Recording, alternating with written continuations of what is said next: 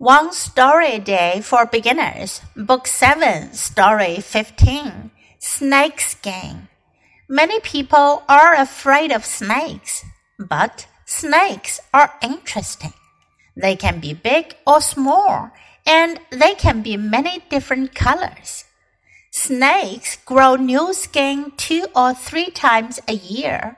When they grow new skin, they shed their old skin. It comes off in one long piece. Many people think snakes are cold and wet, but really, the skin of a snake is soft and dry.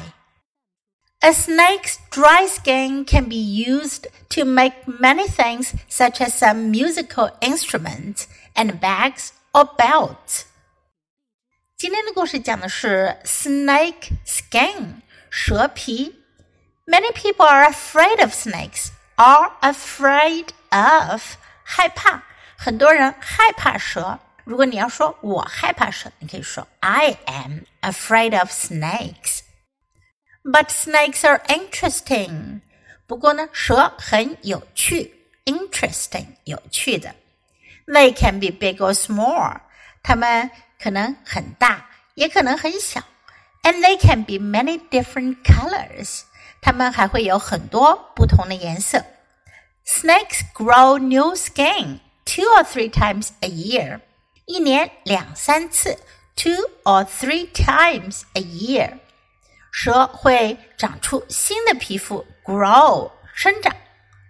When they grow new skin, they shed their old skin。当它们长出新的皮肤，它们就会 shed 蜕皮，褪下它们的旧皮，它们的老皮。it comes off in one long piece. 推下来的老皮呢是一个长条的片状。Many people think snakes are cold and wet. 很多人会觉得蛇又冷又潮湿。But really, the skin of a snake is soft and dry. 不过其实呢，蛇皮是柔软的、干燥的。 a snake's dry skin can be used to make many things, such as some musical instruments and bags or belts.